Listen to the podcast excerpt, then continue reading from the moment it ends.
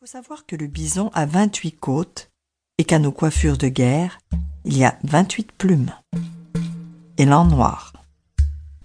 L'imposante carrure du bison inspire force et courage.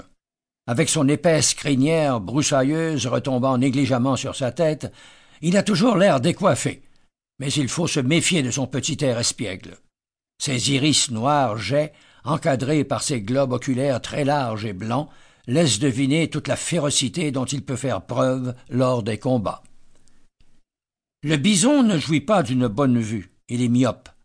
Son odorat subtil compense pour cette lacune et lui permet de détecter son principal ennemi, l'humain.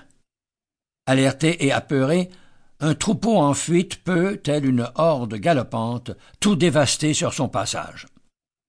Avant l'arrivée des Européens, Plusieurs millions de bisons vivaient en Amérique du Nord.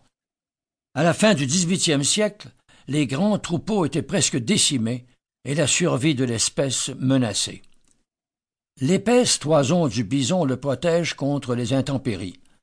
L'hiver, pour se nourrir, il creuse la neige entre les troncs d'arbres abattus, dans l'espoir d'y découvrir l'herbe gelée, surprise par les grands froids. Cette herbe savoureuse regorge de sève et constitue un aliment très nourrissant. En plus d'être la principale source de nourriture pour les Lakota, le bison tout entier est utilisé à diverses fonctions. Ses nerfs sont employés en guise de fil à coudre, tandis que ses sabots fournissent une excellente source de colle. Sa chaude fourrure sert à confectionner les vêtements, les couvertures, les tipis et les loges à transpirer. Ses cornes sont convoitées pour décorer les coiffes cérémonielles et ses côtes pour la fabrication de luges qui réjouissent le cœur des enfants. Lorsqu'un chasseur abat un bison, il fait une offrande de tabac et adresse une prière à l'esprit de l'animal, dont la mort contribue au mouvement de la vie. Le bison est le maître qui enseigne les lois de la nature. C'est la raison pour laquelle l'Amérindien et le bison vivent en parfait équilibre avec leur milieu naturel. Symbole de résistance et de bravoure, le bison devient l'idéal de vie des Lakota, le modèle à imiter. L'apprivoisement de la solitude. L'ours aime la vie. Au printemps, il se nourrit de pousses tendres, de bourgeons, de tiges, de racines et de nombreuses plantes. L'été, il cueille avec délice les baies, les bleuets, les framboises et les différents petits fruits sauvages. Gourmand, il se régale de miel. Il se plaît à retourner les pierres et les troncs d'arbres tombés à la recherche d'abeilles, de fourmis, de guêpes et de termites. En plus de pêcher, l'automne venu, il complète son menu de noisettes, de glands et de faines, les fruits du hêtre. Habile nageur, il excelle également à la course. Sur de courtes distances, sa vitesse peut atteindre 55 km heure. L'ours représente la force, l'énergie et le courage. Blessé, il peut se montrer féroce, surtout s'il doit défendre ses petits.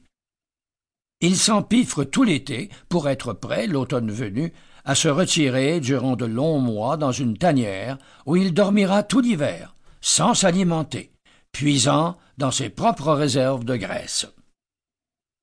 Lorsqu'un problème nous préoccupe, qu'une dépression ou une crise majeure ébranle notre vie, l'ours nous invite à nous retirer dans la solitude afin d'y retrouver la paix de l'âme.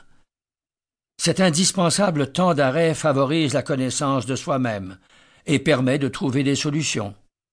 Il rappelle le temps d'isolement de la quête d'une vision, car aussi longtemps que l'humain vivra dans la crainte de la solitude, dans l'urgence de tout posséder immédiatement, de s'étourdir dans de nombreuses relations ou distractions superficielles, d'engourdir son mal de vivre dans la consommation excessive d'alcool ou de drogue, il ne sera jamais véritablement heureux. Les symboles de la liberté.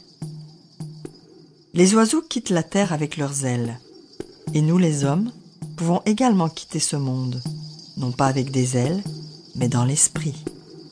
Élan noir. Les oiseaux, ces mystérieuses créatures qui semblent venues d'un monde surnaturel, volent depuis plus de 150 millions d'années. Certains d'entre eux, les oiseaux migrateurs, ont bien avant l'homme découvert et colonisé la planète entière.